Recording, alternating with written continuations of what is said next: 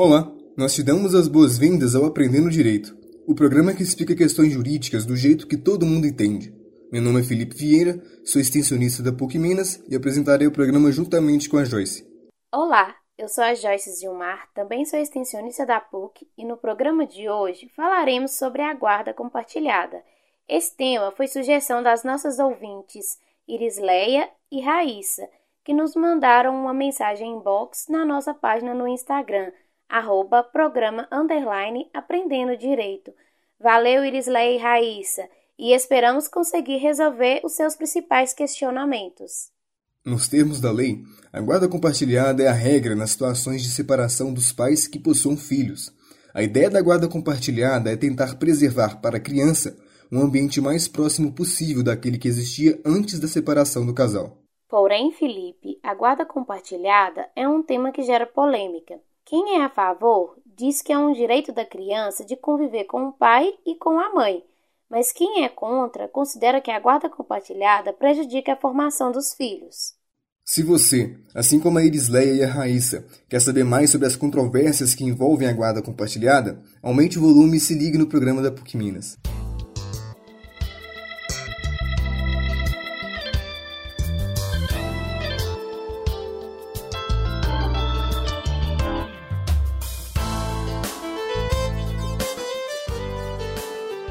Quando os pais se separam, uma de suas maiores preocupações é como se darão os cuidados com os filhos.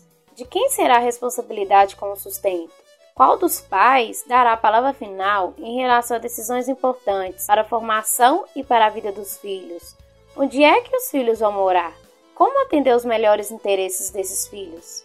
São várias perguntas, e boa parte delas, se não for a totalidade, pode ser respondida pela correta compreensão sobre o Instituto da Guarda. A guarda é um dever que os pais possuem de cuidar, amparar, educar e de estar sempre vigilante em relação aos seus filhos enquanto eles forem menores. É em decorrência da guarda que os pais precisam tomar decisões importantes em relação à vida dos filhos, a fim de que se resguarde o melhor interesse do menor quanto ao seu bem-estar físico e psíquico, quanto à sua criação e quanto à sua educação. Pelo conceito que a Joyce trouxe, fica evidente que se trata de um dever dos pais mas que também pode ser encarado como um poder. É um dever-poder ou um dever-autoridade, no sentido de que os pais possuem direção sobre a vida dos filhos até que eles completem 18 anos. Esse dever-autoridade permanece mesmo quando a unidade familiar é fragmentada, ou seja, mesmo depois da dissolução do casamento, segue sendo dos pais essa obrigação de zelo e de cuidado em relação aos filhos menores. É aqui que entra a guarda compartilhada, que é um dos meios de se exercer o dever autoridade depois do fim da união conjugal.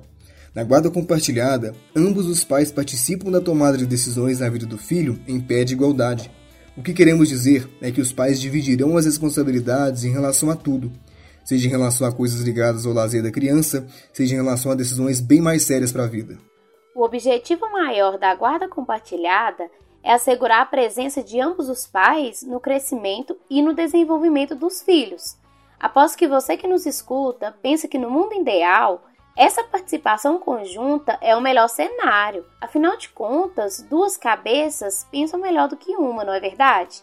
E foi pensando nisso que o legislador determinou que, se não houver acordo entre o casal, a tendência é que o juiz determine que a guarda dos filhos seja compartilhada. Isso significa que, mesmo com o fim da união do casal, não haverá um genitor com mais poderes de decisão sobre a vida do filho do que o outro. Na guarda compartilhada, os pais precisarão de muita maturidade e diálogo, pois essencialmente esse tipo de guarda exige que as decisões sobre o filho sejam sempre tomadas pelos pais de comum acordo. Perceba, caro ouvinte, guarda compartilhada não tem muito a ver com o direito de ver os filhos, não. Isso aí, independentemente do tipo de guarda, é um direito do pai e da mãe. E mesmo antes de ser celebrado um acordo formal definindo quando que o pai vai ver o filho e quando que a mãe vai ficar com o filho, a visita está liberada. Ou seja, ver o filho e estar com ele é direito do pai e da mãe. Não tem disso de proibir o outro de ficar com o filho. Isso é ilegal. E como dissemos, mesmo que não tenha sido formalizado um acordo judicial, ambos os pais têm o direito de ter contato com o filho. É claro que vai ser necessário definir onde a criança vai morar, Inclusive porque, mesmo os pais tendo o direito de ver e de conviver com o filho, essa questão da residência de referência da criança é essencial para a definição de coisas práticas, como, por exemplo, onde a garota ou o garoto irá estudar. Exatamente, Joyce. A definição de uma casa de referência, que é o local onde a criança vai passar a maior parte do tempo, é importante sim. Contudo, a definição desse local não significa que o outro genitor, o que não é dono da tal casa de referência, perderá o direito de conviver com o filho. Claro que não. Inclusive, não há nada que impeça que a criança passe as férias inteiras na casa que não é considerada a sua casa de referência. Penso que se isso acontecesse de vez em quando, seria até bom, a fim de permitir uma proximidade maior com o genitor e passa menos tempo com a criança. Eu chego à conclusão que guarda compartilhada tem a ver com decisões, e significa na prática que o casal que topou a guarda compartilhada deverá ter a habilidade e a serenidade para conversar. Ou seja, esse trem só vai dar certo se a antiga esposa e o antigo marido, os pais da criança, conseguirem dialogar de uma forma harmoniosa. Do contrário, é melhor que se defina a guarda unilateral mesmo, quando um dos pais que dá a palavra final sobre as decisões na vida da criança. Afinal, se toda vez que os pais tiverem que decidir alguma coisa der briga, é melhor atribuir maior poder de escolha para apenas um deles, seja a mãe, seja o pai. Eu também entendi que o tipo de guarda não interfere no direito de visita. Assim, mesmo na guarda unilateral, quando um dos pais, entre aspas, manda mais, o que manda menos terá sim o direito de ver e de conviver com a criança.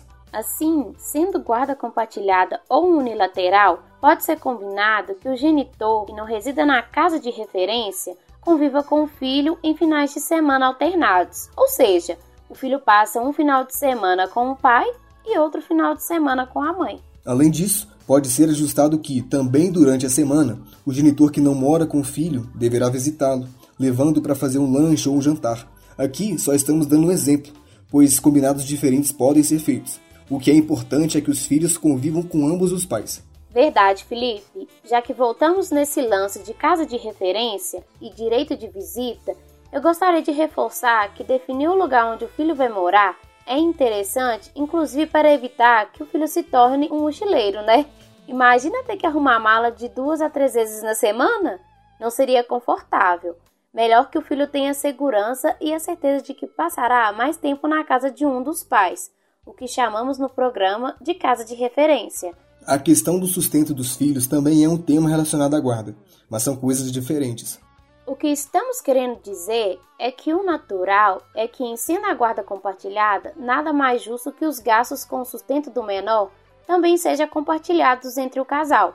Os pais podem determinar quem arcará com determinado gasto mês a mês, por exemplo. Porém, nada impede que seja feito um combinado diferente. Os pais podem decidir que cada um vai arcar com os gastos do filho na proporção do que recebe mensalmente. Isso de arcar com despesas proporcionalmente ao que recebe te faz lembrar de alguma coisa, Felipe? Se você lembrou da pensão alimentícia, você leu minha mente, Joyce. Ouvinte, você sabia que, mesmo na guarda compartilhada, é possível que seja determinado o pagamento da pensão alimentícia? É comum a gente pensar que quem não ficou com a guarda é que deve pagar pensão alimentícia para o filho, não é?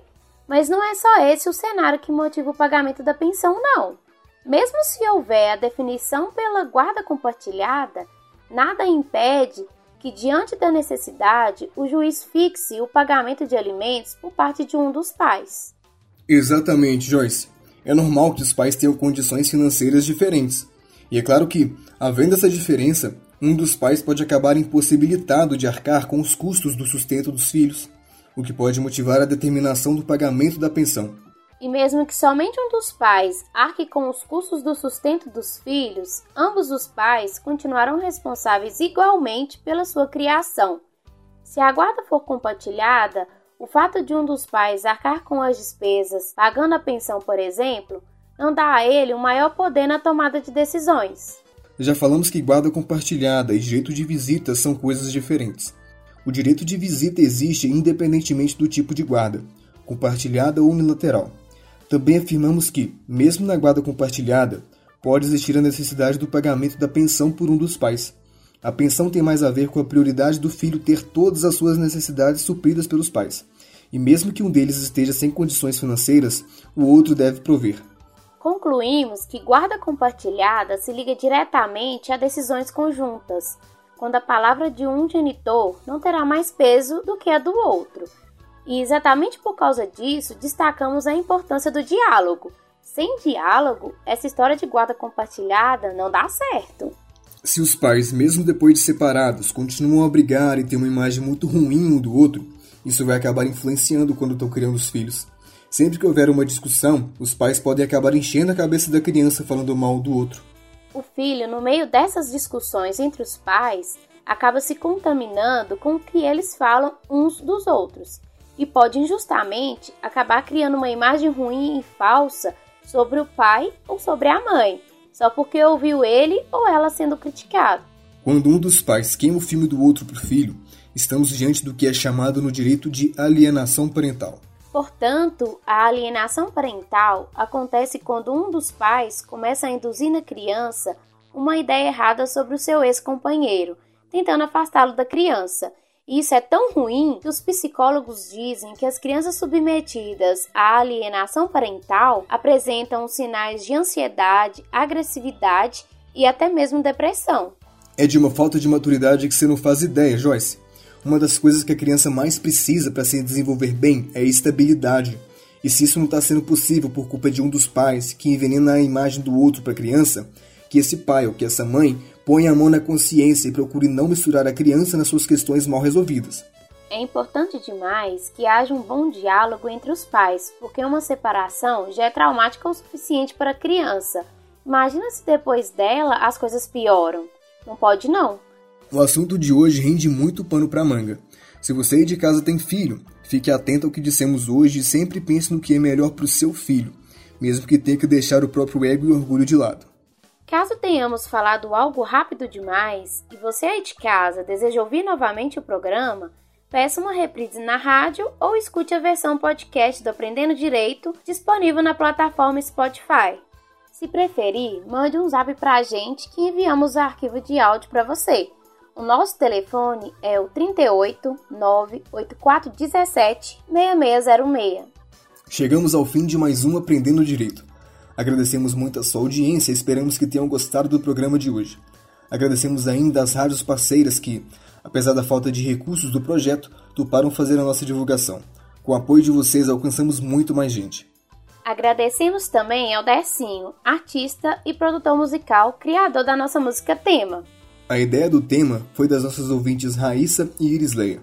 A revisão final do roteiro produzido por mim ficou por conta do professor Rafael Chiari. A edição do programa também ficou por minha conta. A Joyce, junto comigo, se encarregou da apresentação. Meu nome é Felipe Vieira e este é o Aprendendo Direito, o programa que leva um pouquinho da PUC Minas para dentro da sua casa. Até a próxima, pessoal. Um abraço. Fiquem com Deus e até semana que vem. Tchau!